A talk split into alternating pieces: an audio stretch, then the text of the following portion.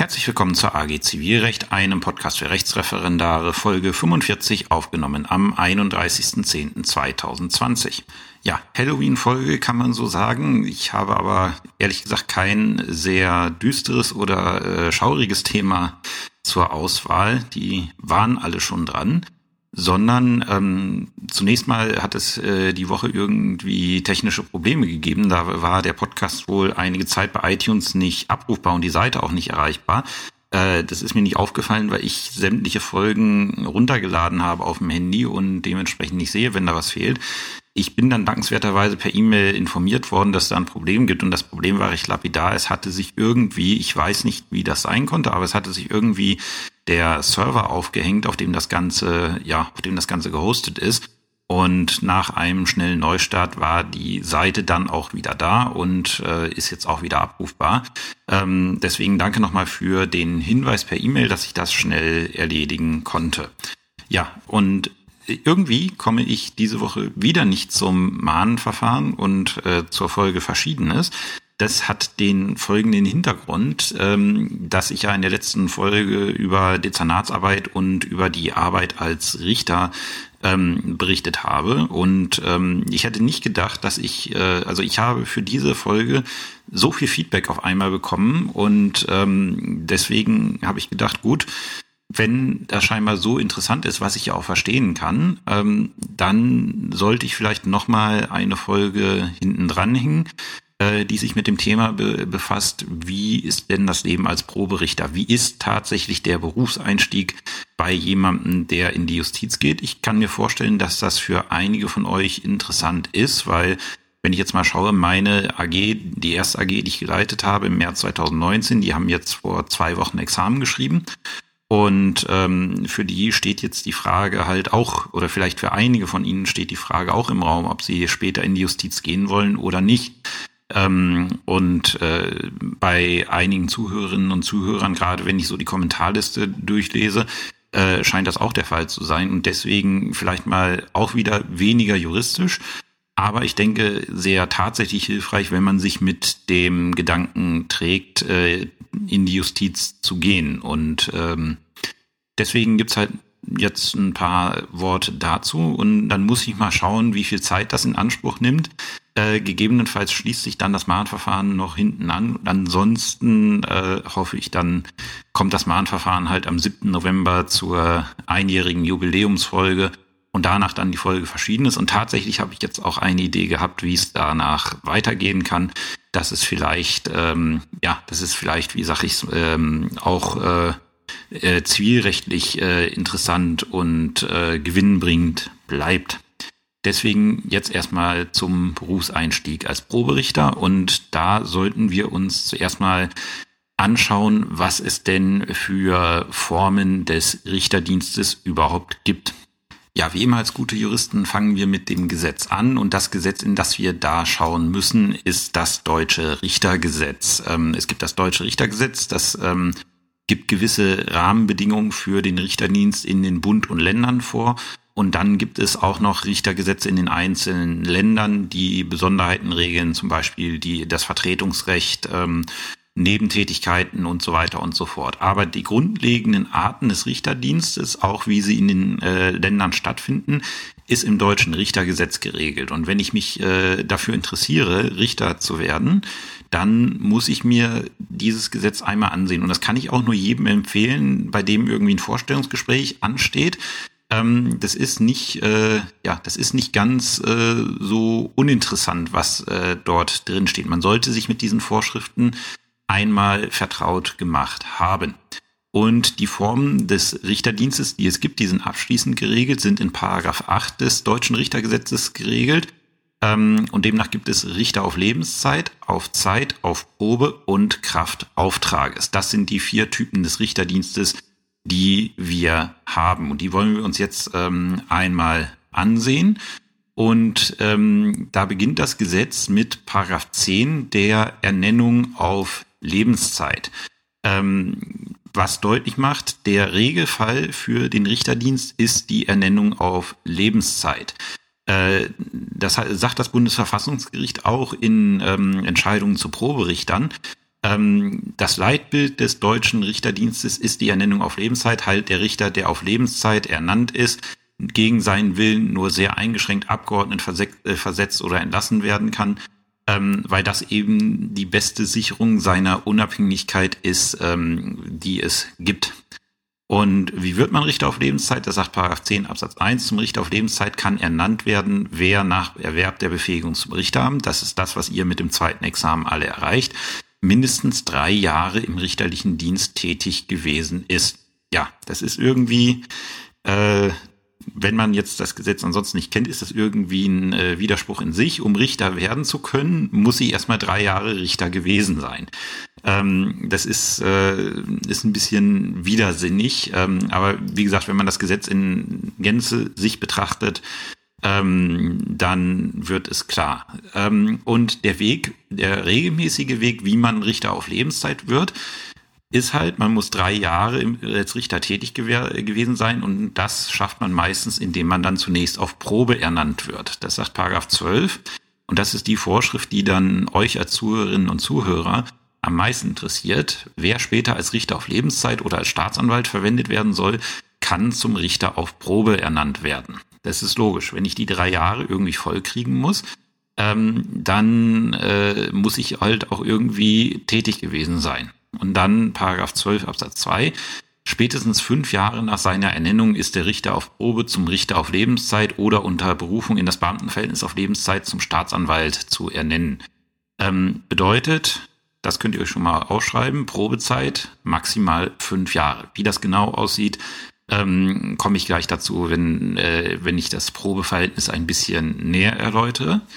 Die nächste Vorschrift, äh, also die nächste Art des Richterdienstes sind Richterkraftaufträge, geregelt in Paragraph 14 des deutschen Richtergesetzes. Ähm, das sind Beamte auf Lebenszeit oder auf Zeit, die später zum Richter auf Lebenszeit ernannt werden sollen und die werden dann für eine Zwischenzeit zum Richterkraftauftrages ernannt. Warum muss man das machen? Ähm, warum kann man die nicht, sie sind ja auch Hoheitsträger, warum kann man die nicht einfach irgendwie abordnen an Gericht und dann arbeiten die dort? Ähm, das hat damit zu tun, dass halt Beamte weisungsgebunden sind. Und Weisungsgebundenheit ver, ähm, verträgt sich nicht mit dem Richteramt. Der Richter ist grundsätzlich eben nicht weisungsgebunden, zumindest nicht in seiner Rechtsprechungstätigkeit. Und um diese Beamten, die dann als Richter tätig werden sollen, halt aus diesen Beschränkungen des Beamtenverhältnisses zu befreien, werden sie dann zum Richterkraftauftrags ernannt. Sie bleiben dann, also sie sind dann als Richter tätig, haben auch eine Amtsbezeichnung als Richter, aber das Beamtenverhältnis bleibt für die Zeit als Richterkraftauftrages grundsätzlich bestehen. Sie kriegen auch die Besoldung nach ihrem Amt. Also wenn es jemand ist, zum Beispiel ein Regierungsrat, der zum Richterkraftauftrags ernannt wird, der behält seine A13. Der kriegt nicht seine R1 oder zum Beispiel seine R2, wenn er am Finanzgericht ähm, verwendet wird. Ähm, und die, diese Verpflichtungen aus dem Beamtenverhältnis bleiben bestehen, aber ansonsten ruhen während der Laufzeit des Richterverhältnisses Kraftauftrages die Pflichten aus dem Beamtenverhältnis mit Ausnahme der Pflicht zur Amtsverschwiegenheit. Das heißt, nur weil ich jetzt Richter geworden bin, kann ich immer halt noch nicht über äh, Dienstgeheimnisse ausplaudern, wie ich das gerne möchte häufige Art und Weise, wann Richterkraftauftrags zum Einsatz kommen, ist bei den Finanzgerichten. Ähm, das sind dann oftmals äh, Finanzbeamtinnen und Finanzbeamte, die halt in der Finanzverwaltung gewesen sind und die jetzt am Finanzgericht äh, verwendet werden sollen. Und die werden oftmals zum Richterkraftauftrags ernannt, um dann halt später auf Lebenszeit am Finanzgericht ernannt zu werden. Das ist so die häufigste, der häufigste Verwendungsbereich der, Richter, äh, der Richterkraftauftrags. Und dann gibt es noch die Richter auf Zeit. Die sind relativ selten, weil halt unser Leitbild, ähm, äh, unser Leitbild des Richterdienstes halt die Richter auf Lebenszeit sind. Ähm, es gibt jedoch äh, ein paar Richter, die sogar sehr prominent sind, die Richter auf Zeit sind. Wer kann sich's denken? Es sind die Richter des Bundesverfassungsgerichts. Die werden ja für eine zwölfjährige Amtszeit ohne Möglichkeit der Wiederwahl gewählt. Also das sind tatsächlich Richter, die auf Zeit äh, tätig sind. Und ein recht aktueller Fall ist in der VWGO geregelt. Da hat man in der, ähm, in der VWGO jetzt wegen der Flüchtlingskrise ähm, eine Vorschrift eingefügt, nach der man Richterkraftauftrags halt, äh, Richter, äh, Richter auf Zeit bei den Verwaltungsgerichten ernennen kann, also ehemalige Beamte, die dann äh, für eine bestimmte Amtszeit als oder aktive Beamte, die für eine bestimmte Amtszeit als Richter auf Zeit verwendet werden sollten an den Verwaltungsgerichten, um halt den Verwaltungsgerichten zu ermöglichen, ähm, diese Asylverfahren einigermaßen schnell zu ähm, bearbeiten um halt, äh, und man wollte die halt nicht auf Lebenszeit ernennen, weil man da wohl, dafür wohl nicht genügend Planstellen hatte, sondern jetzt einen akuten Bedarf hatte. Und den hat man äh, verwendet, um das, ähm, äh, um das so zu überbrücken.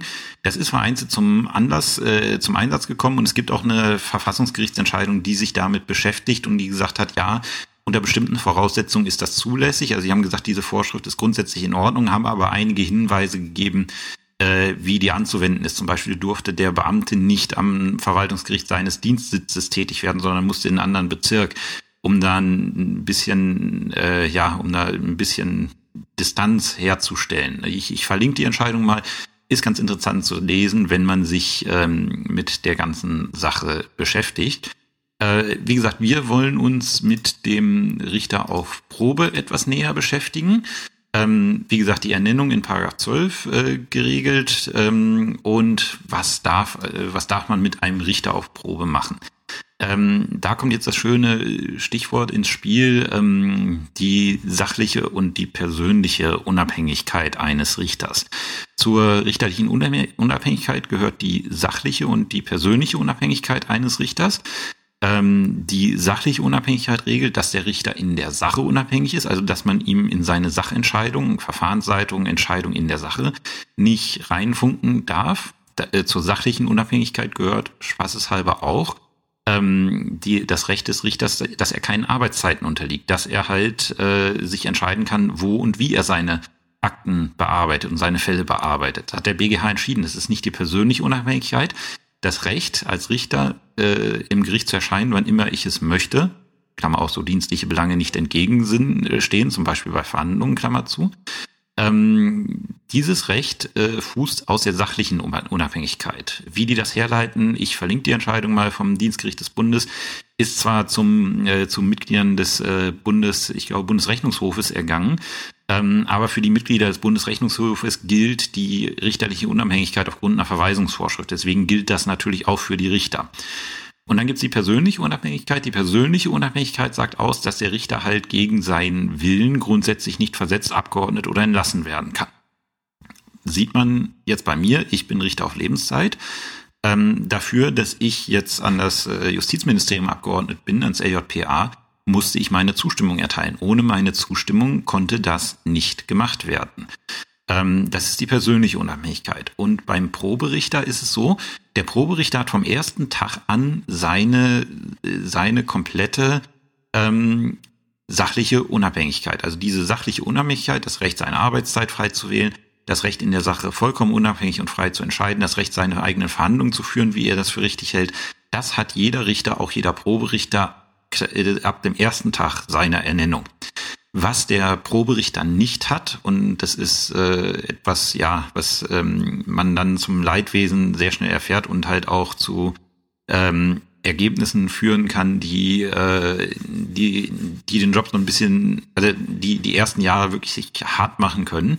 Äh, der Richter auf Probe hat halt eine eingeschränkte persönliche Unabhängigkeit geregelt in Paragraph 13 äh, des deutschen Richtergesetzes. Richter auf, äh, der Richter auf Probe kann ohne seine Zustimmung, also da muss er nicht zustimmen, bei einem Gericht, bei einer Behörde der Gerichtsverwaltung oder bei einer Staatsanwaltschaft verwendet werden.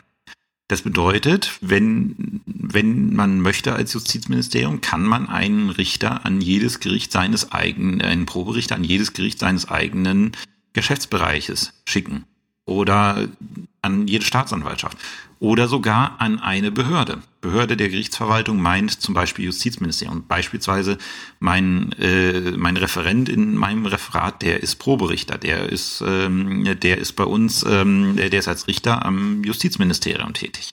Ähm, Gibt es auch öfters mal, dass äh, Justizministerien dann mal Referentenstellen ausschreiben, wo man auch einen Teil seiner Probezeit verbringen kann das ist halt die eingeschränkte persönliche Unabhängigkeit als Proberichter, die man hat. Es bedeutet, man kann halt in jedem Gericht des Geschäftsbereichs des jeweiligen Justizministeriums verwendet werden.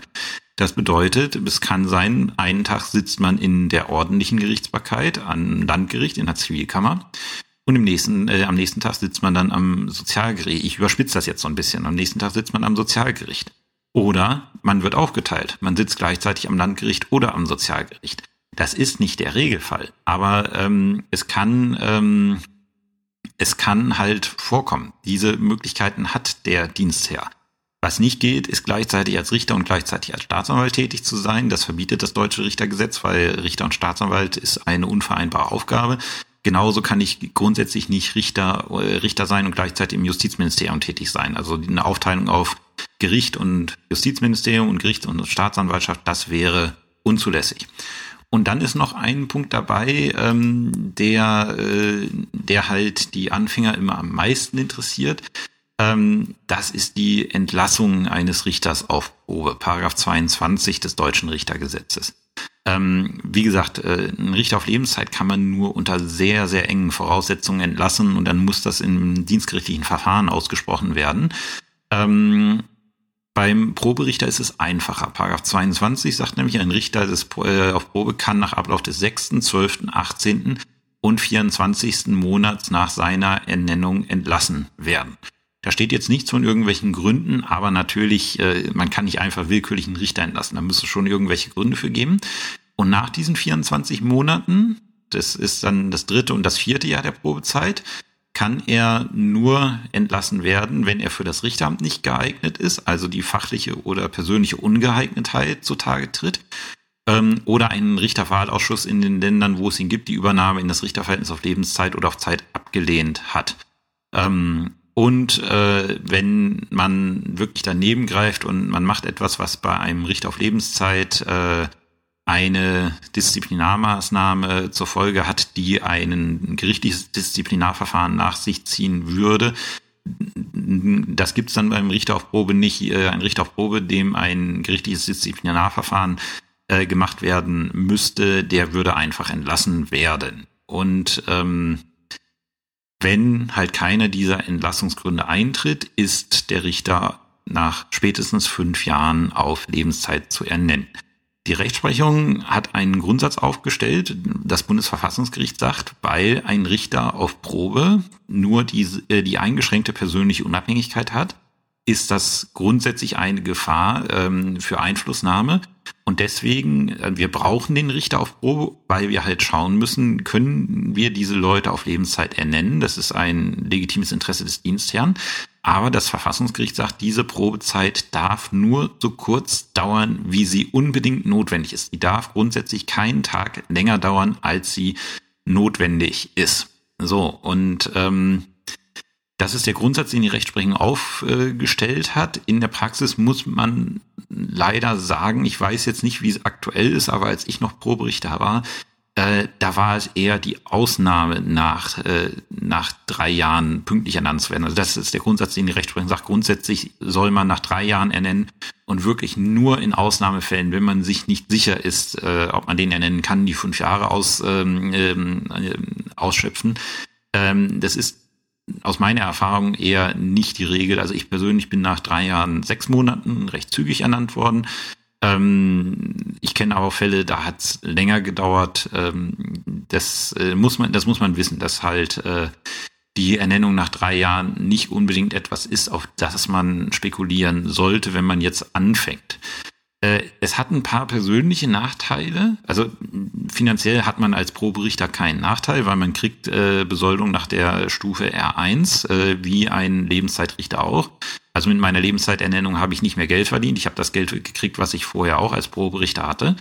Ähm, aber man hat einen gewissen Nachteil in der Versorgung ähm, weil ein Proberichter, also wenn ich jetzt als Lebenszeitrichter dienstunfähig werden würde, ich werde schwer krank, kann meinen Dienst nicht mehr ähm, verrichten, würde dienstunfähig werden, dann würde ich halt äh, in den Ruhestand versetzt werden und würde halt Ruhegehalt kriegen, was sich danach berechnet, wie lange ich im Dienst gewesen bin, ähm, aber ich bin halt abgesichert über meinen Dienstherrn. Mein Dienstherr muss mich auch äh, im Falle der krankheitsbedingten Dienstunfähigkeit versorgen.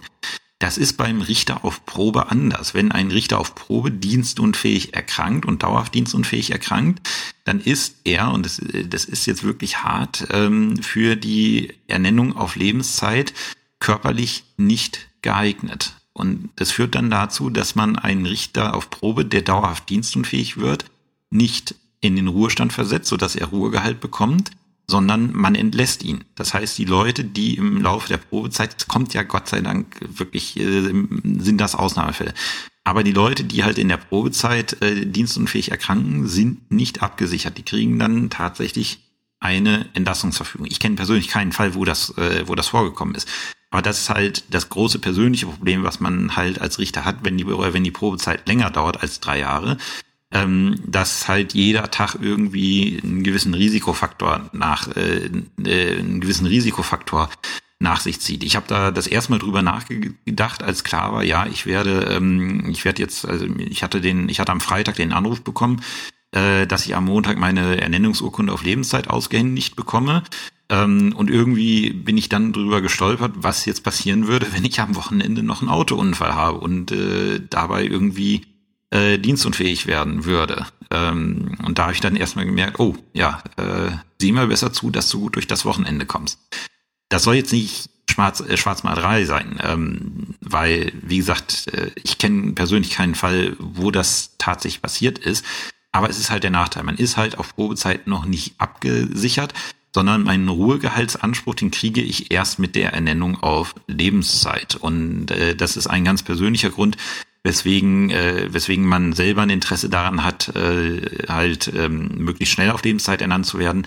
Äh, damit, mit der Ernennung auf Lebenszeit, tritt auch Plansicherheit ein, wenn ich, wenn ich dann keine Ambitionen mehr habe, mich weiterzuentwickeln. Dazu zwingt mich keiner. Ich muss mich danach nicht weiterentwickeln. Ich kann sagen, ich bleibe jetzt den Rest meines Tag, äh, meiner Tage, meiner Berufstage an diesem Gericht und arbeite da. Wenn ich damit zufrieden bin, kann ich das problemlos machen. Ähm, damit tritt dann halt sehr viel Planungssicherheit ein, was halt, was man halt in der Probezeit nicht hat. Und ähm, damit tritt dann auch die Zeit ein, die man äh, verbracht haben muss, um sich zum Beispiel erproben zu lassen. Ihr wisst ja vielleicht, wenn man als Richter eine Beförderung anstrebt, also von R1 auf R2, muss man vorher einen Eignungsnachweis erbringen, den nennen wir Erprobung. Das ist das, was ich gerade am Justizministerium mache. Ähm, und bei uns in Sachsen-Anhalt ist es so nach der Erprobungsverordnung, ich muss äh, drei Jahre auf Lebenszeit ernannt gewesen sein, bevor ich mich erproben lassen kann. Und diese drei Jahre laufen halt erst ab Lebenszeiternennung und deswegen ist es, äh, äh, war es also für mich auch wichtig, halt nicht die fünf Jahre auszuschöpfen. Ähm, das ist halt das, was ihr, äh, ähm, was ihr über äh, die Probezeit wissen müsst. Entlassung von einem Proberichter ist äh, also die Entlassung, die jetzt nicht auf eigenen Wunsch erfolgt. Man kann natürlich jederzeit sagen, ging jetzt auch neulich durch die Presse, dass da eine Kollegin in einem Hells Angels Prozess gesagt hat, die da als Proberichterin war, nee, sie will nicht mehr Richterin sein. Sie beantragt Entlassung, woraufhin der Prozess geplatzt ist. Ja, kann man sie nicht dran hindern, ist ihr gutes Recht, weil man hat als Richter jederzeit äh, das Recht, entlassen zu werden, wenn man das möchte. Aber die Entlassung gegen den eigenen Willen ist sehr, sehr selten. Also das ist wirklich der absolute Ausnahmefall. Da muss man sich schon äußerst ungeschickt und wirklich ungeeignet anstellen, damit das äh, zum Tragen kommt. Es ist so, dass man dann als Proberichter regelmäßig beurteilt wird. Ähm, da guckt dann der Präsident des jeweiligen Gerichts, ist es bei uns in Sachsen-Anhalt, äh, guckt halt vorbei und schaut sich an, wie, wie sich der Richter macht, kommt in Sitzungen, schaut sich das an, schaut sich Akten an und holt insbesondere Beurteilungsbeiträge, wenn man am Landgericht ist vom Kammervorsitzenden, wenn man am Amtsgericht ist vom Direktor des Amtsgerichts, die holt er sich halt ein, äh, um zu schauen, wie macht er sich. Und das ist dann halt die Grundlage dafür, ob man diesen, äh, ob man diesen Richter weiter verwendet oder nicht. Äh, und der Regelfall ist halt, die, Leu die Leute machen ihren Job und äh, werden dann auch irgendwann auf Lebenszeit ernannt. Man hat einen Anspruch auf Ernennung auf Lebenszeit, aber das ist etwas, was ich gleich dazu sagen muss. Das Gesetz sagt, ich habe keinen Anspruch auf eine bestimmte Stelle. Also ich kann nicht verlangen, am Amtsgericht XY ernannt zu werden, sondern man muss mir nur eine Stelle anbieten. Und man muss mir nicht mal eine Richterstelle anbieten, sondern das sagt Paragraph 12 Absatz 2 des deutschen Richtergesetzes.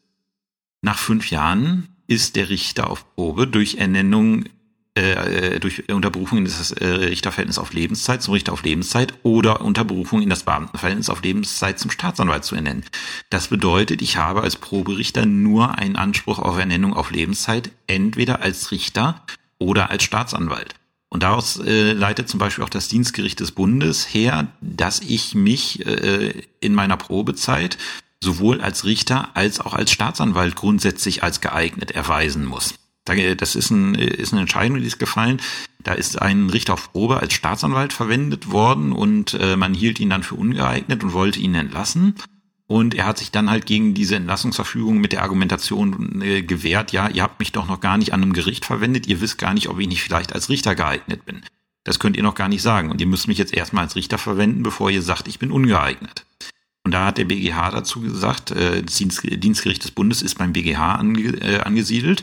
Der BGH hat dazu gesagt, nein, du hast nur einen Anspruch auf Ernennung als Richter oder als Staatsanwalt und wenn du als Staatsanwalt ungeeignet bist, muss man nicht abwarten, ob du auch noch als Richter, äh, ob du vielleicht als Richter was taugen würdest, weil du eben keinen Anspruch darauf hast, als Richter ernannt zu werden.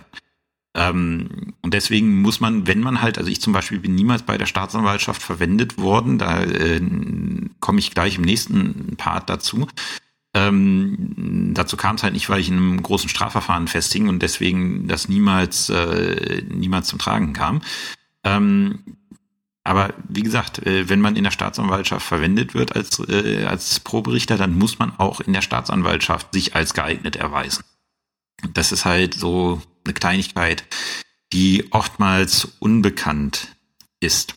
Ja, so viel zu den Typen des Richterdienstes, die wir in Deutschland haben. Jetzt äh, mal so, wie so der Berufseinstieg als Proberichter erfolgt, welche Herausforderungen einen da erwarten. Und da gehe ich dann immer so ein bisschen auf meine eigenen Erfahrungen ein und das bitte ich zu beachten. Was ich da jetzt erzähle, das ist zu einigen Punkten ist das meine ein, eigene Meinung. Ihr werdet sicherlich von ähm, von einigen andere Erfahrungsberichte gehört haben und andere Erfahrungen gespiegelt bekommen haben. Die können aus der dortigen Sicht genauso richtig sein. Das ist jetzt wirklich meine eigene Meinung zu dem Thema, wie, wie sie sich aus meiner Sicht dargestellt hat. Äh, das hat jetzt keinen Anspruch darauf, die absolute und äh, unverrückbare Wahrheit zu sein. Das bitte ich äh, da einmal zu beachten, wenn ihr da jetzt äh, zuhört.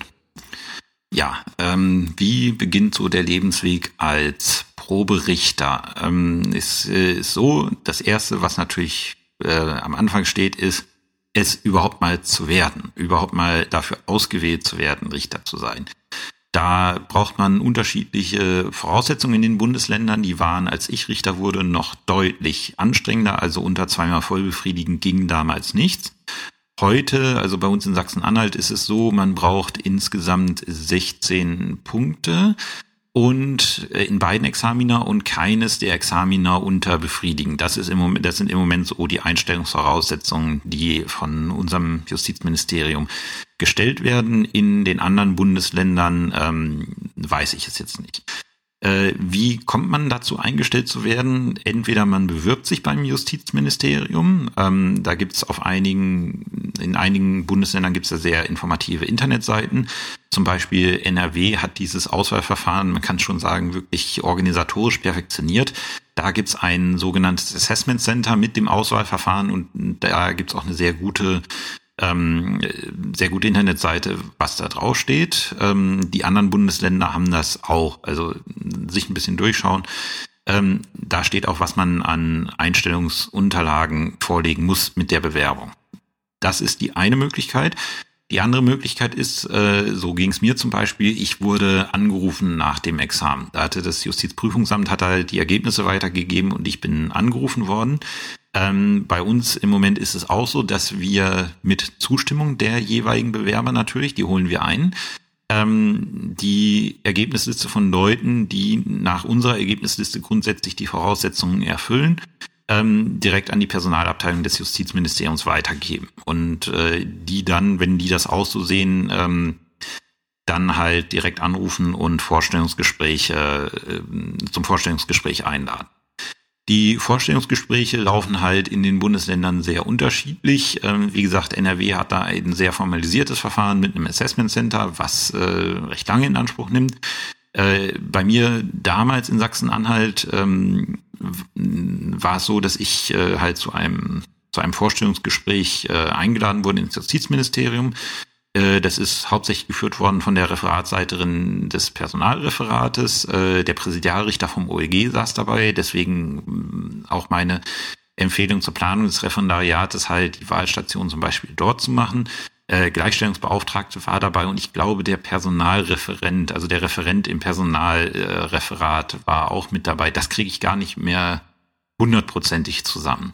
Und dann war es bei mir eigentlich so ein, äh, so ein ganz normales Vorstellungsgespräch, wo man ein bisschen über meinen Lebenslauf äh, gesprochen hat, wo man wissen wollte, wo ich so, äh, wo ich zum Beispiel gerne arbeiten würde, in welchem Gerichtsbereich, was ich mir so vorstelle.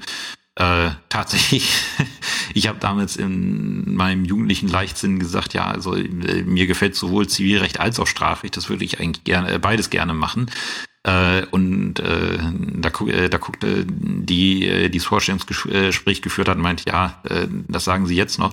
Und erstaunlicherweise, ich habe eigentlich genau das bekommen. Ich habe eigentlich äh, zu gleichen Teilen in meiner Berufslaufbahn bisher Zivil- und Strafrecht gemacht und überwiegend sogar beides parallel. Also ich habe genau das bekommen, ohne, ohne dass äh, die da jetzt Einfluss drauf genommen hat. Das hat sich einfach so ergeben.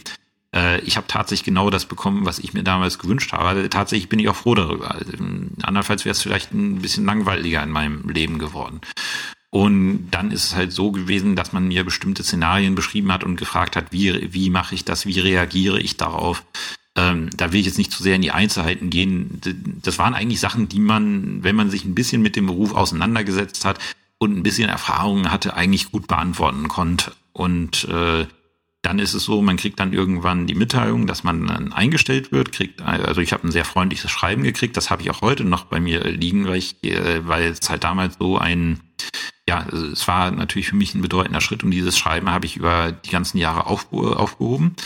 Und man muss dann ein paar Unterlagen beibringen, ähm, zum Beispiel ein Führungszeugnis, Belegart O oder Null, weiß ich jetzt gerade nicht, wie das ist. Das ist dieses Führungszeugnis, was direkt vom äh, Bundeszentralregister an das Justizministerium geschickt wird. Natürlich, man muss klarstellen, dass man nicht, ähm, dass man nicht vorbestraft ist. Ähm, ich musste halt noch mein Examen bestehen, weil ich äh, das Vorstellungsgespräch hatte, als ich die mündliche Prüfung noch nicht hatte. Es war logisch, äh, dass da drin stand vorbehaltlich des Bestehens der zweiten juristischen Staatsprüfung. Ist natürlich logisch. Ohne die kann man nicht Richter werden.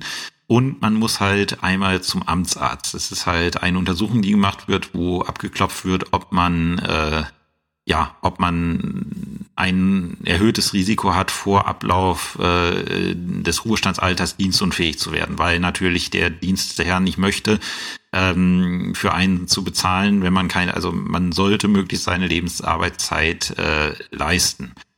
Wenn man das dann alles zusammen hat, äh, dann wird einem irgendwann gesagt, äh, wo man die Ernennungsurkunde ausgehändigt bekommt. Bei mir war das damals bei der Ministerin noch.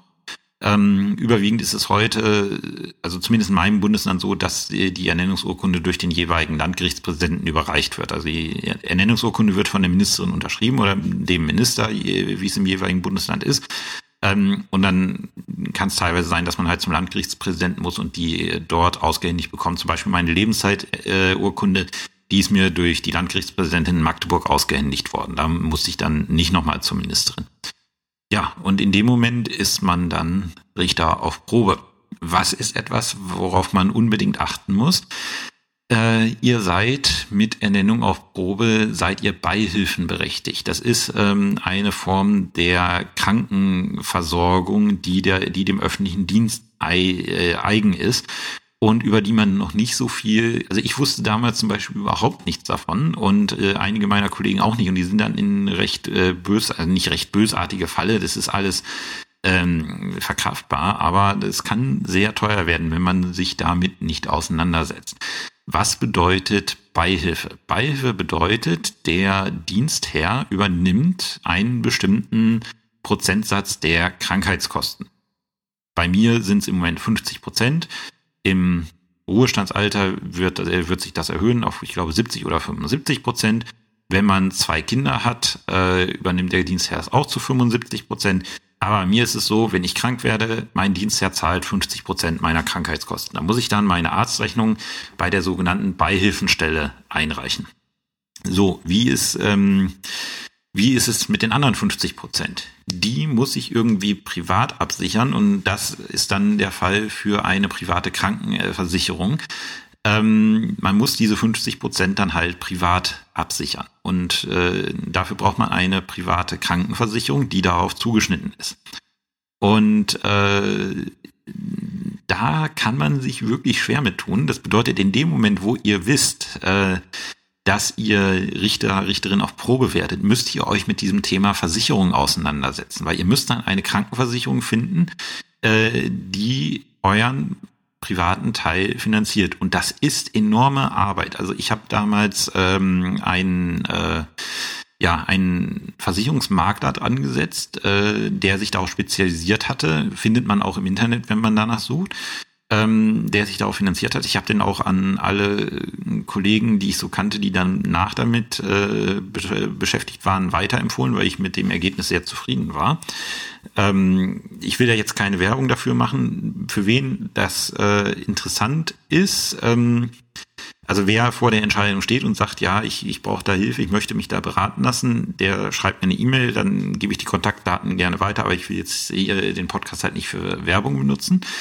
Ähm, und man muss dann halt schauen, welche Krankenversicherung nehme ich für mich, weil das ist halt eine Entscheidung für den Rest des Lebens. Man möchte halt eine, die gute Leistungen bringt äh, und eine, die natürlich auch beitragsstabil ist. Äh, bei vielen von euch wird vielleicht der Respekt davor sein, ähm, dass, äh, wie heißt es, äh, dass eine Privatkrankenversicherung ja sehr teuer werden kann ja, grundsätzlich, wenn ich mich hundertprozentig privat versichere, ist das gerade im Alter, ist das ein Problem, dass die Beiträge dann wirklich stark anziehen. Aber deswegen sage ich das, im Ruhestand übernimmt der Dienstherr mehr, einen höheren Prozentsatz von euch. Und das ist da, wo ihr für die Versicherung richtig teuer werdet. Und da wird die Versicherung nicht mehr so stark gebraucht, weil die nur noch ein Drittel der Kosten übernehmen muss. Und das ist der Grund, weswegen private Krankenversicherungen für Beamten so günstig sind. Also ich zahle für meine private Krankenversicherung im Monat 250 Euro. Das ist nicht sonderlich viel und der Beitragssatz ist jetzt in den sieben Jahren, in denen ich Richter bin, weitestgehend stabil geblieben bei meiner Krankenversicherung. Darum muss ich mich aber kümmern. Das ist, äh, das ist was, da muss ich selber aktiv werden. Das sagt mir keiner. Wenn ich dann nichts mache, was passiert, wenn ich nichts mache? Äh, dann bleibe ich gesetzlich versichert, aber dann bleibe ich freiwillig gesetzlich versichert, weil ich nicht mehr der gesetzlichen Versicherungspflicht unterliege. Und freiwillig gesetzlich versichert bedeutet, ich muss dann den Arbeitnehmer und den Arbeitgeberanteil zur gesetzlichen Krankenversicherung bezahlen.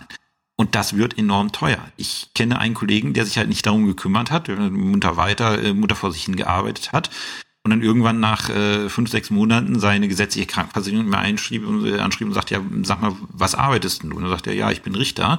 Und gesagt, oh ja, dann kriegen wir jetzt mal eine ganze Menge Geld von dir. Also ich hatte das damals für mich mal ausgerechnet, weil das natürlich eine Möglichkeit ist. Ich muss, ich muss nicht die Beihilfe in Anspruch nehmen, sondern ich kann auch sagen, ich bleibe freiwillig gesetzlich versichert und nehme dann die Leistung der gesetzlichen Versicherung in Anspruch. Äh, da muss ich aber Arbeitgeber- und Arbeitnehmeranteile bezahlen, die sich halt prozentual von meiner Besoldung berechnen.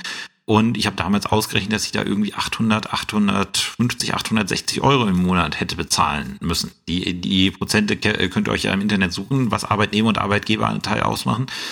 Ähm, und das war mir dann persönlich einfach zu teuer. Ähm, wenn ich da, weil in dem Moment, wo ich freiwillig gesetzlich versichert bin, verzichte ich auch auf meinen Beihilfenanspruch, weil die Beihilfe dann immer auf die Leistung der gesetzlichen Krankenversicherung verweisen kann. Ähm, das ist halt, äh, muss man wissen. Das ist also ich will nicht sagen, ihr müsst es jetzt so machen, nur man muss halt wissen, was das eine und was das andere kostet.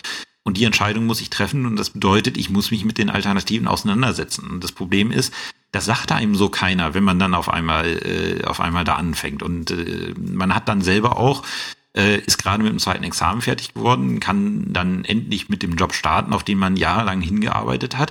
Wenn man das nicht auf dem Schirm hat, kann das untergehen. Und das kann dann sehr teuer werden, wenn man auf einmal sechs Monate lang 800 Euro nachzahlen muss für den Versicherungsschutz.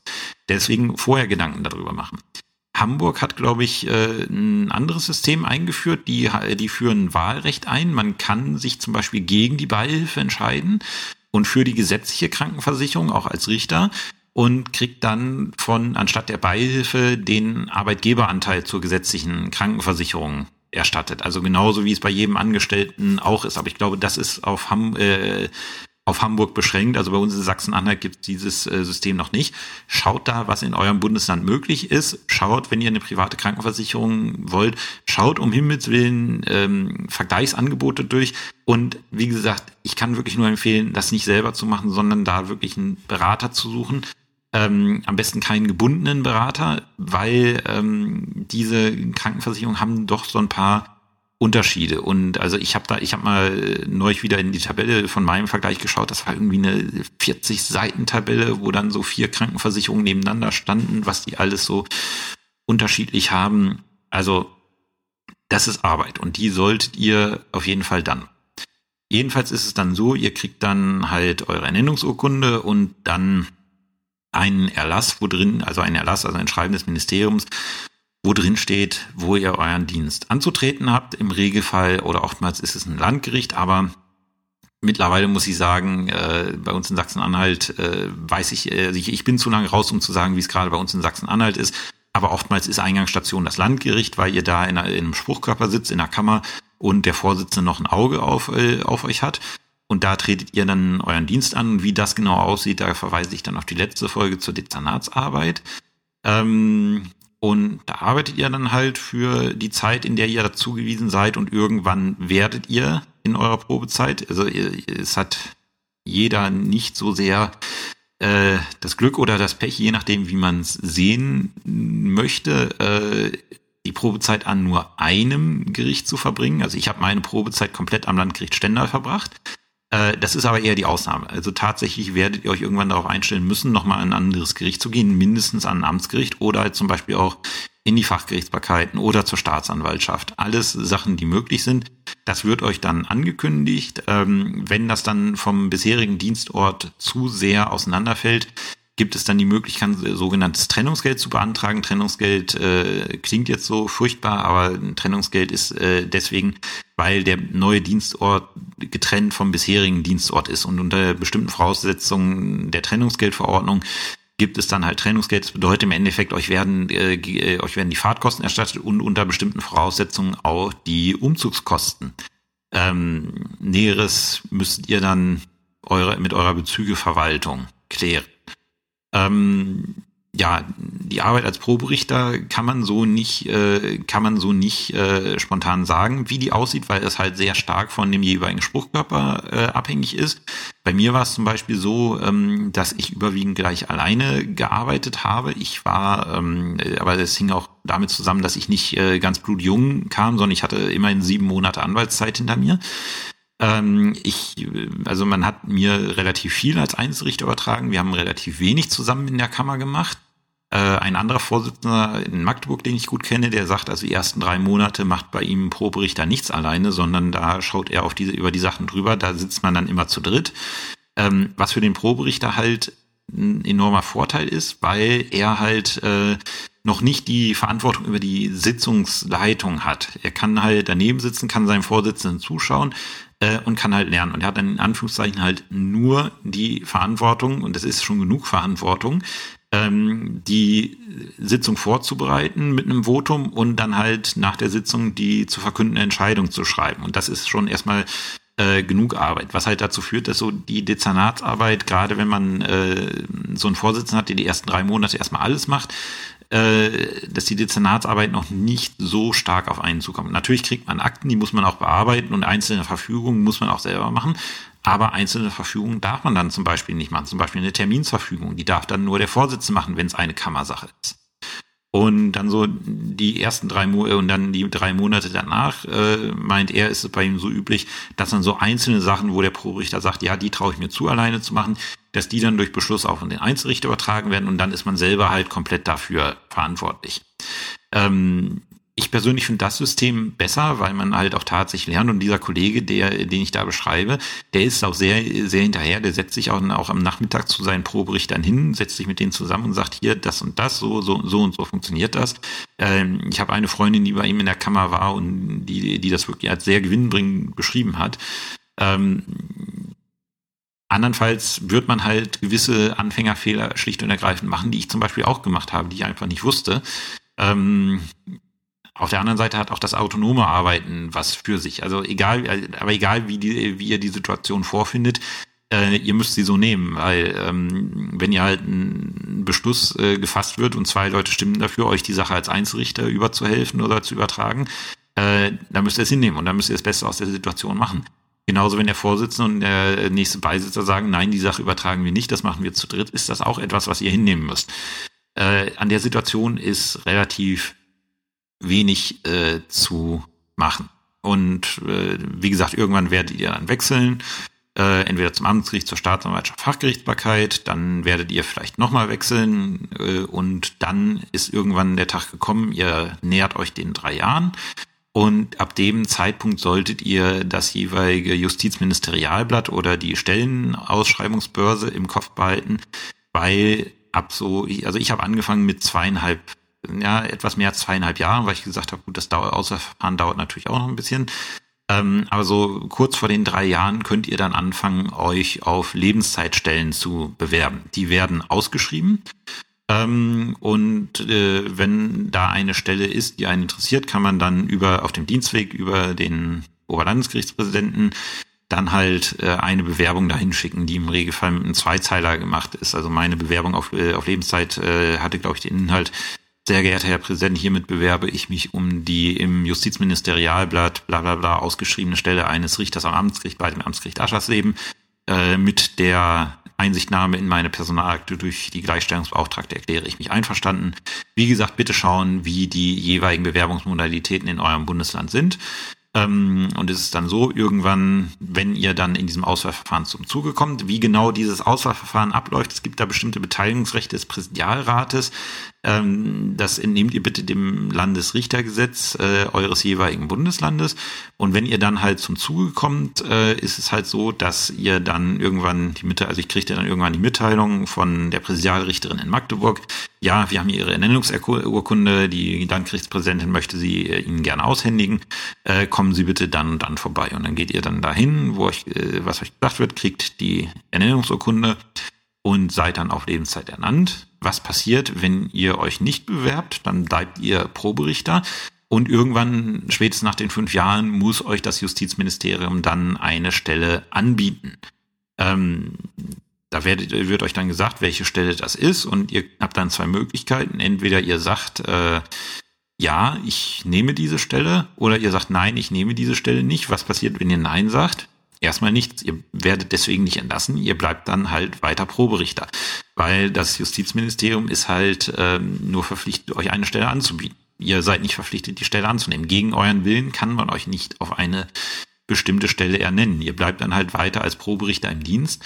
Ähm, aber generell würde ich es, würde ich sehr stark empfehlen, ein paar Mal in euch zu gehen, äh, ob ihr eine Lebenszeitstelle wirklich ablehnt, ähm, weil halt wegen dieser Fol Folgen, die halt mit der verlängerten Probezeit verbunden sind und auch der Gefahren, die damit verbunden sind. Äh, das ist halt etwas, was man gut abwägen muss.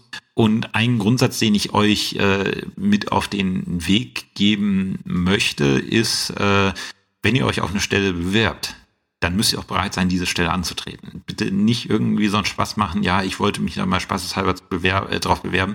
Ich will die eigentlich nicht haben. Also ihr, ihr müsst, wenn, wenn ihr eine Stelle, wenn ihr euch auf eine Stelle bewerbt, tut das bitte nur wirklich auf Stellen, die ihr auch, wenn ihr zum Zug kommt, auch tatsächlich antreten wollt. So, und die letzte, das letzte Kapitel würde ich jetzt einfach mal so nennen, Erfahrungsberichte oder ähm, lohnt es sich oder wie auch immer Probleme. Ähm, ich finde da keinen so jetzt richtig schönen Titel für, aber halt einfach so mal so ein paar Erfahrungsberichte, was läuft schön, was läuft nicht so schön. Und habe ich persönlich es bereut, diesen Schritt äh, getan zu haben, kann ich ganz deutlich sagen, nein, habe ich nicht ja, ihr werdet, äh, das habe ich so aus den Zuschriften äh, gelesen, dass einige berichtet haben. Also sie haben sehr negative Erfahrungen bekommen, äh, wenn es darum ging, Richter, Richterin zu werden. Ähm, und äh, irgendwie äh, würden sie die ganze Sache nach meiner letzten Folge jetzt äh, sehr viel positiver sehen. Äh, Ist alles immer schön in der Probezeit? Nein, definitiv nicht. Ähm, es gibt Sachen, die haben mich kolossal auf die Palme gebracht. Es gibt Sachen, die haben mich enorm belastet, ähm, körperlich und geistig. Äh, aber würde ich es wieder machen? Habe ich es jemals bereut? Ja, ich würde es jederzeit wieder machen. Und nein, ich habe es zu keiner Sekunde bereut. Es gibt halt äh, Herausforderungen, die man in der Probezeit zu äh, überwinden hat. Teilweise sind die einfach systembedingt äh, und da steckt auch kein böser Wille dahinter. Ich werde mal so auf so ein paar Herausforderungen eingehen, die mich natürlich, äh, die ich sehr persönlich durchlaufen habe. Wie ihr vielleicht wisst, wenn ihr mir zugehört, ich, äh, ich wohne in Halle, das war meine Studentenstadt in die, in die ich mich einfach äh, 2005, als ich hier angefangen habe, verguckt habe und wo ich halt einfach nicht mehr weg wollte. Und ich glaube, vielen von euch geht das genauso, wenn ihr jetzt halt Referendariat ähm, vielleicht dann auch noch, wo ich, äh, wie ich, in eurer Studentenstadt gemacht habt, ihr seid halt dort verwurzelt. Und ähm, dann möchte man natürlich eigentlich auch gerne dort bleiben. Es ist aber so, ähm, das, äh, das ist halt, wenn man in der, wenn man selber in der Situation ist, ist es schwer, das zu akzeptieren. Das ist mir auch schwer gefallen, aber es ist nun mal so. Das Bundesland hat nicht nur die Studentenstadt und das Justizministerium hat die Aufgabe, das gesamte Land mit Richtern zu versorgen und nicht nur diese eine Stadt. Und das bedeutet, wenn man als Richter auf Probe anfängt, äh, gibt es keine Garantie beziehungsweise auch eine ho recht hohe Wahrscheinlichkeit, dass man in einer anderen Stadt eingesetzt wird als bisher. Und bei mir war es zum Beispiel so, ich wohnte in Halle und meine erste richterliche Heimat und dann auch noch bis tatsächlich April diesen Jahres, zumindest teilweise, aber dreieinhalb Jahre komplett, war das Landgericht Stendal. Wenn ihr euch jetzt mal äh, Google Maps aufmacht, wer nicht aus Sachsen-Anhalt äh, kennt, wird sehen, dass zwischen Halle und Stendal quasi das gesamte Bundesland Sachsen-Anhalt äh, liegt. Das ist tatsächlich das Gericht gewesen, wenn ich jetzt nicht noch mal ein paar Amtsgerichte mit äh, zuzähle, ähm, die im Bezirk Stendal liegen. Das ist das Gericht gewesen, was von meinem Wohnort am weitesten entfernt war. Mit dem Auto gute zwei Stunden, mit dem Zug anderthalb Stunden, mit Umsteigen in Magdeburg und den ganzen Unwägbarkeiten, die damit verbunden sind. Und natürlich, es kostet Geld, wenn man so weit, äh, so weit wegarbeitet und nicht bereit ist, umzuziehen. Äh, das ist halt ein Dämpfer, der einem passieren kann, wenn man Richter wird. Das ist aber nur mal so. Wir haben nicht eine Stadt. Wir müssen das gesamte Bundesland mit Richtern besorgen.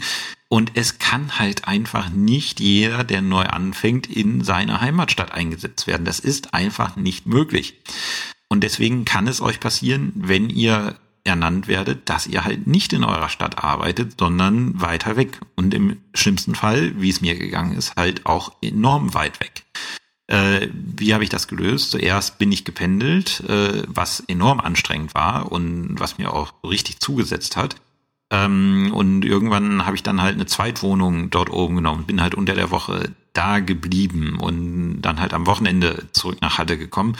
Beziehungsweise habe dann zum Beispiel versucht, mir Freitage frei zu, arbeit äh, frei, äh, zu arbeiten, äh, das, äh, oder Freitagakten mit nach Halle zu nehmen und die dort zu bearbeiten, was ich aufgrund der persönlichen, äh, der sachlichen Unabhängigkeit halt kann. Ich muss halt, das ist der große Vorteil, den ihr habt. Äh, ihr müsst halt nicht zwangsläufig in dem Gericht sitzen. Ihr werdet, zwangs, äh, ihr werdet zwangsläufig gerade am Landgericht in den Kammerbetrieb ein, eingebunden sein und dort auch Sitzungstermine wahrzunehmen, wahrnehmen zu haben. Ähm, aber halt, äh, es ist nicht zwingend, dass ihr außerhalb der Sitzungstage dort seid.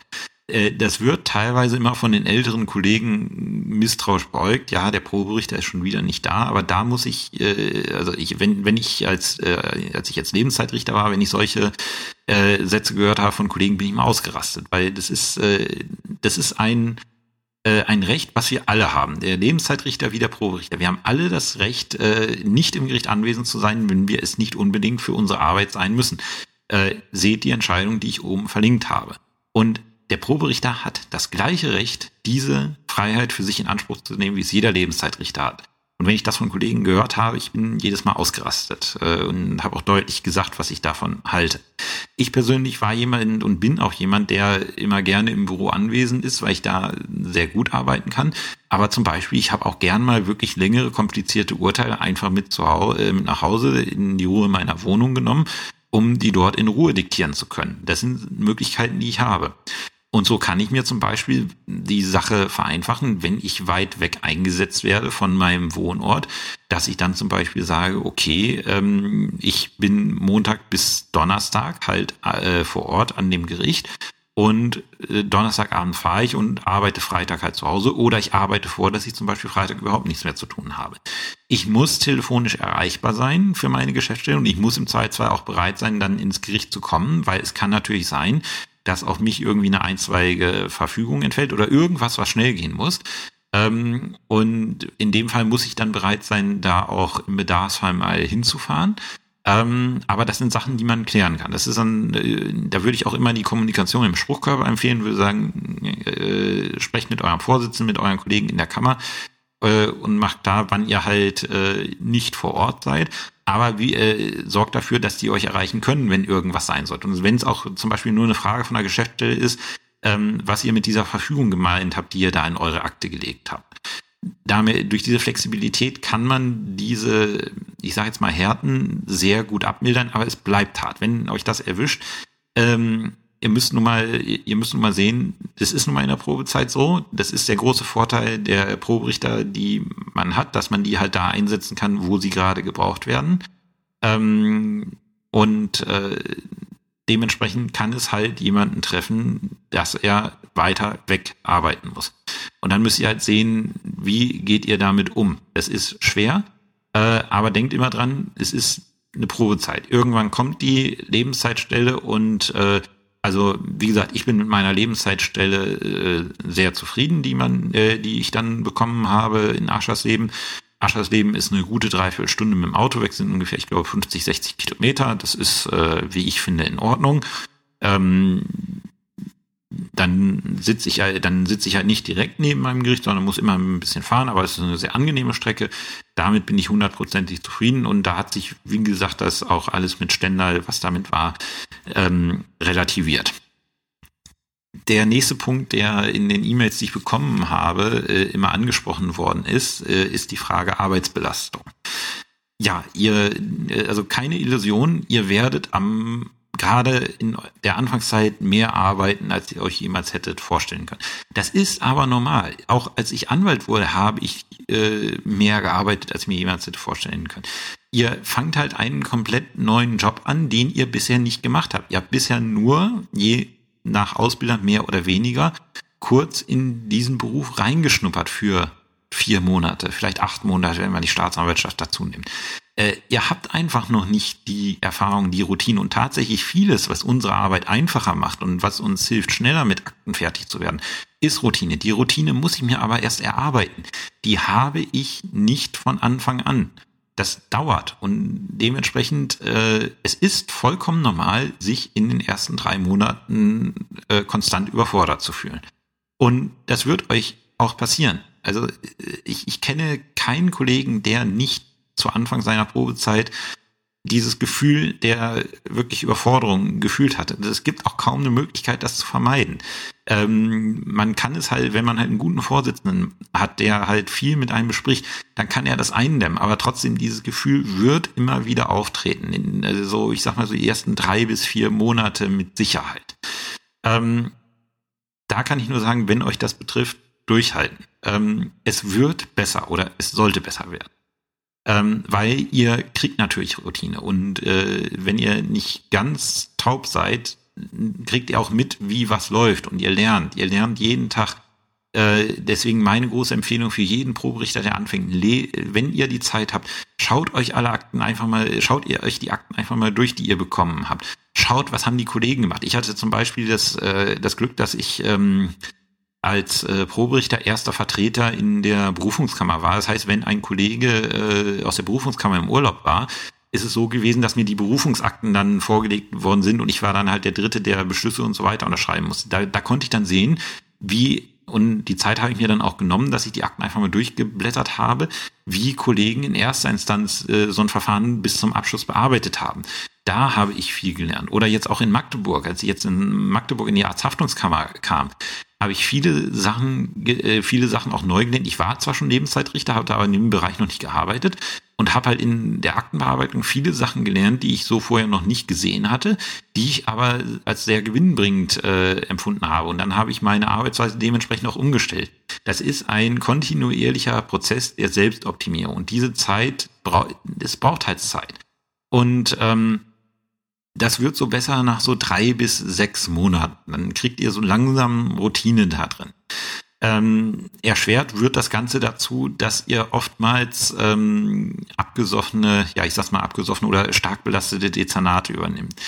Ähm, das kann zum einen auf der Einstellung beruhen, dass äh, die Präsidiumsmitglieder sagen, ja, äh, der soll sich erstmal bewähren und uns hat man auch nichts geschenkt am Anfang ist aber eher die Ausnahme. Der Grund, weswegen das oftmals so ist, ist, dass es halt in den jeweiligen Spruchkörpern, die Proberichter kriegen, sogenannte Assessorendezernate gibt. Weil ihr müsst halt wissen, ein Proberichter ist immer nur auf Zeit an diesem Gericht und das weiß auch jeder. Es ist die absolute Ausnahme, dass ein Proberichter kommt und dieses Gericht nicht mehr verlässt. Äh, und dementsprechend werdet ihr nur auf Zeit da sein.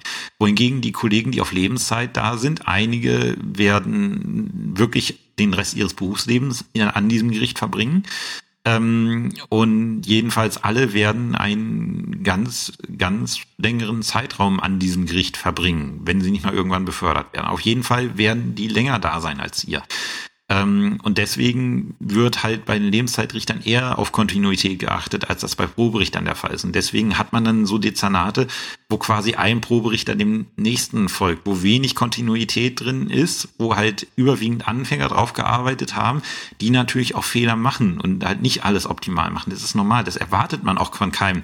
Also bitte nicht gleich, ähm, nicht gleich äh, drangehen, man erwartet nicht von einem Proberichter, dass er gleich alles aus dem FF optimal kann wir wissen alle, ihr müsst erstmal lernen. Was wir erwarten, ist, dass ihr es versucht und dass ihr, dass ihr besser werdet, dass ihr lernt. Das ist das, was wir von Proberichtern erwarten. Nicht, dass die, äh, dass die hinkommen und äh, es perfekt machen. Das erwartet keiner, weil wenn dem so wäre, bräuchten wir die richterliche Probezeit nicht. Ähm, aber dementsprechend gibt's halt diese Dezernate, wo immer ein Assessor nach dem anderen eingesetzt wird, äh, was halt dazu führt, dass die regelmäßig stärker belastet sind, weil denen halt die Kontinuität fehlt und auch die Erfahrung fehlt. Äh, das ist etwas, was in dieser, äh, was halt zusammen mit dieser generellen Überforderung, die man sowieso fühlt, wenn man auf einmal mit dieser Verantwortung konfrontiert wird, was halt den Einstieg sehr belastend macht. Aber wie gesagt, so nach drei bis sechs Monaten werdet ihr merken, es wird besser. Und äh, in bestimmten Fällen, wenn das Dezernat dumm ist oder es irgendwie blöd läuft, kann das auch mal ein Jahr dauern. Aber ihr werdet sehen, es wird besser. Äh, bitte niemals vor sechs, sieben Monaten die Flint ins Korn schmeißen und sagen, nee, das habe ich mir so nicht vorgestellt. Äh, das könnt ihr nach, in dieser Zeit noch nicht beurteilen, weil ihr noch nicht die Routine habt. Die Routine kommt tatsächlich so nach sechs bis sieben Monaten. Und dann werdet ihr sehen, ihr werdet wesentlich kürzer für die, äh, für die Durchsicht der Akten brauchen. Ihr seid irgendwie drin, ihr seid mittlerweile auch in eurem Dezernat drin, ihr kennt die meisten Akten, ihr schaut drauf, ihr wisst grob, worum es da geht. Und dann geht die Arbeit deutlich schneller. Und dann werdet ihr auch sehen, dann werdet ihr nicht mehr, also äh, keine Illusion, ihr werdet zu Anfang mehr als 40 Stunden die Woche arbeiten. Keine Frage. Das ist, äh, das ist nun mal so. Äh, ich habe, wie gesagt, die ersten, mein, ja, habe ich glaube ich in der letzten Folge erzählt, mein zweites Wochenende als Richter habe ich äh, das Wochenende damit verbracht, dass ich einen mehrbändigen Bauprozess mir äh, mitgenommen habe und den votiert habe. Und das ist häufiger passiert. Ich habe auch regelmäßig, äh, nachdem ich fertig war äh, im Büro, habe ich regelmäßig Akten mit nach Hause genommen, die dann zu Hause nur gelesen. Ähm, das ist halt Arbeitszeit, die man zu Beginn leider aufwenden muss. Aber es wird besser. Äh, und nach sechs bis sieben Monaten habt ihr auch, äh, habt ihr auch dann so das Level erreicht, dass ihr halt nicht mehr diese krasse Arbeitsbelastung habt, dass ihr nicht mehr diese ständige Überforderung fühlt, sondern dass ihr euch eigentlich eurer Aufgabe gut gewachsen fühlt. Was passiert dann irgendwann? Dann kommt die Zeit, dass ihr wieder wechselt und kriegt ein neues Dezernat und dann müsst ihr euch wieder dahin einarbeiten, was dazu führt, dass die Arbeitsbelastung wieder höher wird. Natürlich, neues Dezernat, ihr kennt es wieder nicht. Aber dann ist schon mal dieses Gefühl der kompletten Überforderung weg. Ihr wisst dann mittlerweile, was ihr tun müsst. Und äh, das ist mir, also ich habe oft Dezernate gewechselt in den sieben Jahren, die ich es mache. ähm, das ist mir halt aufgefallen, je öfter ich gemacht hatte, umso einfacher wurde der Dezernatswechsel. Dezernatswechsel ist immer mehr Arbeit, man hat immer erstmal mehr zu tun in der ersten Zeit, aber je öfter ihr das macht, je mehr Routine ihr habt, je länger ihr dabei seid, umso schneller kommt ihr in diesen Wechsel rein, umso kürzer wird diese Einarbeitungs äh, die man dann hat. Äh, wie gesagt, da appelliere ich einfach nicht vorschnell in den Sack hauen und sagen, so habe ich mir das nicht vorgestellt, ähm, sondern einfach Zähne zusammenbeißen, weitermachen, es wird besser. Sollte es tatsächlich sein, dass es nach einem Jahr immer noch nicht besser geworden ist, dann solltet ihr allerdings in, in euch gehen und überlegen, äh, ist dieser Job äh, das Richtige für mich? Ähm, das ist, es ist keine Schande zu sagen, nein, ich möchte diesen Job nicht machen. Und es ist auch wichtig, das zu sagen, weil stellt euch vor, wenn ihr, ihr kommt dann vielleicht irgendwie durch die Probezeit ähm, äh, und äh, werdet dann auf Lebenszeit ernannt und dann müsst ihr auf Lebenszeit einen Job machen, wo ihr merkt, ich, ich komme mit dem Job nicht zurecht, es macht mir keinen Spaß ähm, dann solltet ihr tatsächlich die Augen nach was anderem aufhalten. Es ist keine Schande zu sagen, dieser, äh, dieser Job ist nichts für mich. Das habe ich persönlich nicht im Richteramt, aber als Anwalt gemerkt. Ich habe ja sieben Monate als Anwalt gearbeitet in, wie ich sage wirklich, und das meine ich jetzt nicht ironisch, das meine ich so, ich sage in einer tollen Kanzlei. Ich habe, ich habe die Kanzlei wirklich geliebt, habe da ja auch schon als Student und als Referendar gearbeitet. Äh, ich hatte tolle Kollegen, es hat äh, vom Persönlichen her immer gepasst. Aber mir hat die Arbeit als Anwalt nicht gelegen. Ähm, das ist, äh, als Anwalt hat man nun mal einen Mandanten und der Mandant bezahlt die Rechnung und der Mandant äh, wird mit bestimmten Vorstellungen an, äh, an euch rantreten und wird auch verlangen, dass ihr bestimmte Sachen in euren Schriftsatz schreibt, äh, die, äh, heißt es, die ihr dann nicht reinschreiben würdet, weil ihr sagt, ich, ich habe mich da mal mit einem Mandanten drüber gestritten. Ich habe gesagt, das interessiert den Richter nicht. Ich brauche das nicht reinschreiben. Das Einzige, was das tut, ist es unnötig, äh, äh, unnötig was aufbringen und den Richter interessiert es nicht. Ähm, und der Mandant hat halt darauf bestanden, dass das da reinkommt. Äh, ja, was kriege ich für einen Hinweis vom Gericht? Ich möge bitte, ich möge bitte aufhören, unerheblichen Schwachsinn vorzutragen äh, jetzt überspitzt dargestellt. Also der Kollege, der den Hinweis erteilt hat, hat es sehr sachlich formuliert, aber das war die Botschaft, die ich bekommen habe. Ähm, und ich habe halt gemerkt, dass äh, ich juristisch nur gut arbeiten kann, wenn ich halt auch hundertprozentig hinter dem stehe, ähm, was ich schreibe. Und das ist halt als Anwalt, oftmals ist es der Fall natürlich, ähm, aber das ist halt nicht gesichert. Und als Richter ist es halt, so ich nicht im Spruchkörper erstimmt werde, was sehr, sehr selten vorkommt. Meistens ist man sich einig. Ähm, aber was ich als Richter als, halt habe, als Richter ähm, kriege ich das, äh, bin ich derjenige, der verantwortlich ist, was letztlich in meiner Entscheidung drinsteht. Nur ich. Und es darf mir keiner rein, äh, reinreden. Und das ist das, was ich so sehr geschätzt habe, was ich als Anwalt nicht, äh, nicht konnte. Ähm, also, und deswegen, ich, ich wäre als Anwalt, nicht weil die Kanzlei so schlecht war oder weil es menschlich nicht gepasst hat, aber ich wäre halt als Anwalt mit dieser anwaltlichen Arbeit nicht glücklich geworden. Und genauso kann es, äh, kann es Leute geben, die sagen, ja gut, ich bin jetzt Richter, aber irgendwie werde ich mit dieser Arbeit nicht glücklich. Das kann passieren. Und das Wichtige ist, dass man dann nicht resigniert, sondern dass man dann sagt, okay, dann sollte ich mir vielleicht meine Arbeit, äh, die Arbeit suchen, die äh, mir gefällt. Ähm, das ist dann auch, ich sag mal, für euch kein Beinbruch, weil wenn ihr jetzt irgendwie ein, zwei Jahre Richter gewesen seid, äh, wenn ihr recht jung ins Amt gekommen seid, ihr könnt dann immer noch mal nach was anderem suchen. Ihr werdet, wenn ihr dann halt äh, Entlassung beantragen solltet, werdet ihr nachversichert. Wenn ihr zum Beispiel Anwälte werdet, ähm, werdet ihr nachversichert zum Versorgungswerk, wenn ihr das wollt. Und dann habt ihr dort auch äh, Anwartschaften erworben in der Zeit. Also es ist keine verlorene Zeit. Ähm, deswegen, also nur weil ich äh, als Richter angefangen habe, wenn ich merke, der Job macht mir keinen Spaß, äh, und ich werde damit nicht glücklich, dann sollte ich nach dieser, äh, nach dieser Erkenntnis handeln. Das ist äußerst, äh, das ist äußerst wichtig und das würde ich gerne auch jedem mit auf den Weg geben.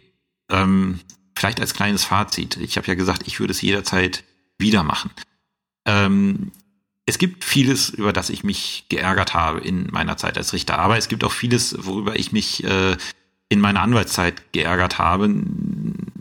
Auch nicht, äh, wie gesagt, nicht, nicht über die Kanzlei selber, aber halt über die Arbeit. Es gibt vieles, über das ich mich in meiner Probezeit geärgert habe. Ähm, ihr werdet da alle Horrorgeschichten kennen, äh, wie zum Beispiel schlechte äh, schlechte Technik, halt äh, diese diese persönliche Unsicherheit, wo arbeite ich morgen, was kommt äh, was kommt dann, ähm, an welchem Gericht bin ich dann, dieses nicht planen können.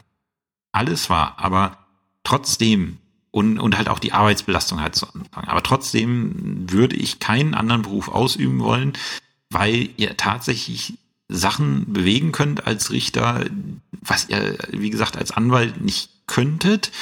Ähm, und ihr habt da wirklich Sachen, äh, die Chance, Sachen zum Besseren zu bewegen. Wenn ihr jetzt zum Beispiel, weil wir hier in einem zivilrechtlichen Podcast sind, wenn ihr als Zivilrichter tätig seid, wenn ich im Bekanntenkreis erlebe, dass da irgendjemand mal einen Rechtsstreit führt, äh, und äh, da, wie gesagt, da mag es äh, um, um objektiv jetzt nicht so wahnsinnig viel gehen. Äh, aber dieser Rechtsstreit spielt für die Person, die ihn führt, eine Rolle, das könnt ihr euch nicht vorstellen, wie oft sich die Gedanken dieser Leute, die einen Rechtsstreit führen, um diesen Rechtsstreit kreisen. Und für die ist es unheimlich wichtig, dass dort motivierte Leute sind, die das Anliegen ernst nehmen und es nach ihren besten Fähigkeiten entscheiden. Damit macht ihr wirklich einen großen Unterschied ähm, für diese ähm, für diese Leute, die zu euch kommen, die halt bei euch Recht suchen. Und das ist ein ja, das ist ein Gefühl der persönlichen Erfüllung, was ich in meiner Arbeit nicht, äh, was ich in meiner Arbeit nicht mehr vermissen möchte. Äh, und was ich als Anwalt so in dem Maße nicht hatte. Klar, natürlich, als Anwalt kann man unheimlich vielen Leuten helfen, halt ihr Recht durchzusetzen, aber ich hatte halt irgendwie nicht den Eindruck, die, dieses Gefühl, was ich als Richter habe, es hat sich als Anwalt bei mir nie eingestellt. Und man hat auch oftmals durch seine Entscheidungen stößt man Sachen an, die man so überhaupt nicht auf dem Schirm hatte. Dazu zwei Anekdoten. Eine habe ich erst diese Woche erfahren, dass es überhaupt erst äh, dazu gekommen ist. Das war eine Entscheidung, die ich in der Beschwerdekammer in Stendal, ich glaube 2014, 2015 getroffen habe. Ähm, da hatte ein Gerichtsvollzieher den Auftrag, einen Zähler abzuklemmen, weil der Schuldner seine Stromrechnung nicht mehr bezahlt hat. Und die Gläubigerin, die äh, Stromlieferantin, hat, hat im Antrag gesagt, Achtung, der Schuldner ist gefährlich. Und daraufhin hat der Gerichtsvollzieher gesagt, okay, schön, dass ihr mir das sagt, liebe Polizei, ich brauche mal Amtshilfe, wenn ich da den Zähler abklemme, weil ich will nicht alleine zu diesem Schuldner hin. Der, so, und daraufhin sagte die Polizei, nee, wir haben, kein, wir haben keine Kapazitäten, euch Gerichtsvollziehern immer Amtshilfe zu gewährleisten. Ähm, wenn es tatsächlich bei der Durchführung Probleme gibt, könnte uns immer noch dann akut rufen. Und daraufhin hat der Gerichtsvollzieher gesagt, nee, ich lehne diesen Vollstreckungsauftrag ab, weil die Polizei mir keine Amtshilfe leistet und ich mir nicht traue, da alleine hinzugehen.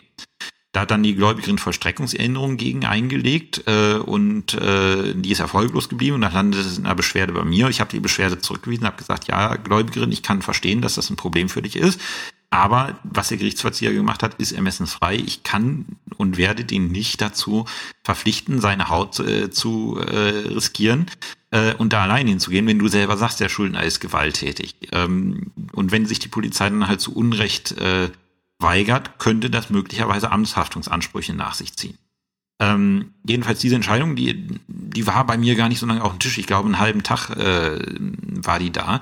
Und jetzt hatte ich halt, äh, am Mittwoch war bei uns im Justizministerium Referatsleitertagung und hatte mich ein Kollege Referatsleiter angesprochen, der sagte, im Moment von Ihnen stammt doch diese Entscheidung. Woher kennen Sie die Entscheidung? Das ist doch, die ist doch, ja, ich habe jetzt nicht gesagt Asbach, aber die ist auch schon älter. Und da hat er, hat er gesagt, ja, also da hat sich dann irgendwie beim Innenministerium was getan. Die, ähm, die hatten das irgendwie zum Anlass genommen, da, äh, dazu was zu schreiben. Dann ergab sich ein Dialog zwischen Justizministerium und Innenministerium, äh, wie man das verbessern könnte, dass sowas halt nicht mehr vorkommt. Und das gipfelte dann tatsächlich in einer gemeinsamen Fortbildungsveranstaltung zwischen, äh, zwischen Gerichtsverziehern und Polizisten, wo halt einfach mal deutlich gemacht wurde, was macht der jeweils andere und wie, wie kann man solche Situationen vermeiden, die dort aufgetreten sind. Und das, äh, das ist angestoßen worden durch eine Entscheidung, die ich als Richter getroffen habe, die ich schon wieder gar nicht mehr auf dem Schirm hatte. Ähm, und das ist ein Gefühl oder das ist halt etwas, was man so in keinem anderen Beruf kriegen kann.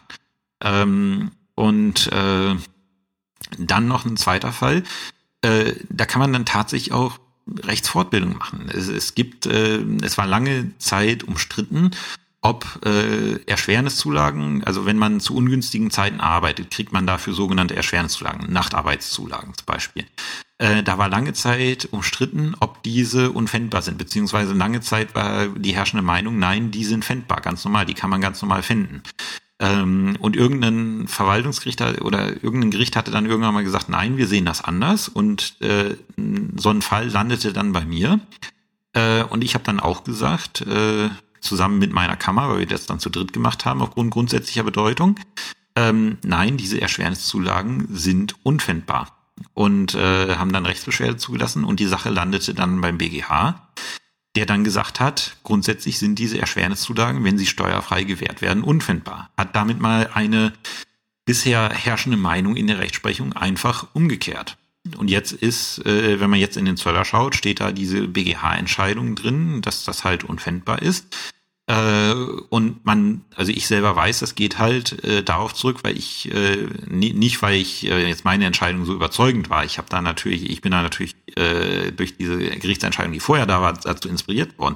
Aber diese BGH-Entscheidung gibt es nur, weil ich entschieden habe, wie ich entschieden habe und weil ich die Rechtsbeschwerde beziehungsweise meine Kammer die Rechtsbeschwerde zugelassen hat. Und äh, so kann man tatsächlich wirklich im tatsächlichen Rechtsprechungsänderungen herbeiführen. Ähm, was man dann definitiv als Anwalt nicht kann, weil man darauf daran angewiesen ist, dass die Gerichte es auch tatsächlich so machen. Ähm, das ist eine, wie gesagt, äh, unheimlich schöne Erfahrung, die ich eigentlich jedem, der äh, in den Richterdienst eintritt, wünsche und die jeder im Richterdienst auch, so wie ich es weiß, im Laufe der Jahre mehr oder weniger stark auch mal gemacht hat. Klar, es gibt Sachen, die sind schwierig, es gibt Sachen, die sind nicht schön, die einen ärgern. Aber aus meiner Sicht kann ich euch wirklich nur ans Herz legen, wenn ihr die Chance habt, diesen Beruf zu ergreifen, probiert es. Und bitte nicht nach sechs Monaten gleich die Flinte ins Korn schmeißen und sagen, das habe ich mir anders vorgestellt. Ja, die ersten sechs, sieben Monate werden hart. Glaubt mir, es wird besser. Einfach durchhalten und wer, wie gesagt, äh, also wenn tatsächlich jemand zuhört und jetzt aufgrund meiner Ausführungen meint, äh, ich probiere das, und wer nach sechs, äh, sieben Monaten sagt, nee, das, äh, also, äh, das stimmt einfach nicht, was, äh, was hier erzählt wurde, dann bitte mal mit mir in Kontakt treten, weil das würde mich, das würde mich interessieren, ob es tatsächlich diese Erfahrung gibt. Also, wie gesagt, meine Erfahrung ist, egal was ihr gehört äh, und egal was ihr gehört habt, ich, äh, wie gesagt, ihr werdet sicherlich komplett anderes schon gehört haben als das, was ich euch hier erzähle, vielleicht noch schlimmere Erfahrungen. Ähm, wie gesagt, äh, grundsätzlich macht euch euer eigenes Bild. Ich kann den Beruf wirklich nur von Herzen empfehlen. Ich möchte keinen anderen äh, mehr machen und deswegen, wie gesagt, äh, probiert euch aus. Ich wünsche allen, die hier zuhören und die die Gelegenheit bekommen, natürlich alles, alles erdenklich Gute dafür und äh, wer dann auch mal dann als Kollege Erfahrung, äh, Erfahrung austauschen möchte oder einfach mal sagt, ich, äh, ich sitze hier über was, wo ich nicht weiter weiß, ähm, Ihr kennt ja die E-Mail-Adresse oder die Kommentarfunktion. Ja, das war's dann wieder für die Woche. Äh, wie man sieht, äh, eine Stunde 16 Minuten brauche ich jetzt nicht noch mit dem Mahnverfahren anfangen. Das Mahnverfahren wird dann halt die, äh, die, das Thema für die Folge am 7. November. Äh, die Geburtstagsfolge, weil genau am 7. November 2019 habe ich die erste Folge des Podcasts online gestellt, ist schon wieder ein Jahr rum äh, hätte sich auch keiner irgendwie vorstellen können, dass das Jahr so komisch verläuft, wie es tatsächlich äh, verlaufen ist. Aber wie gesagt, die nächste Folge gibt dann genau in einer Woche zum Mahnverfahren.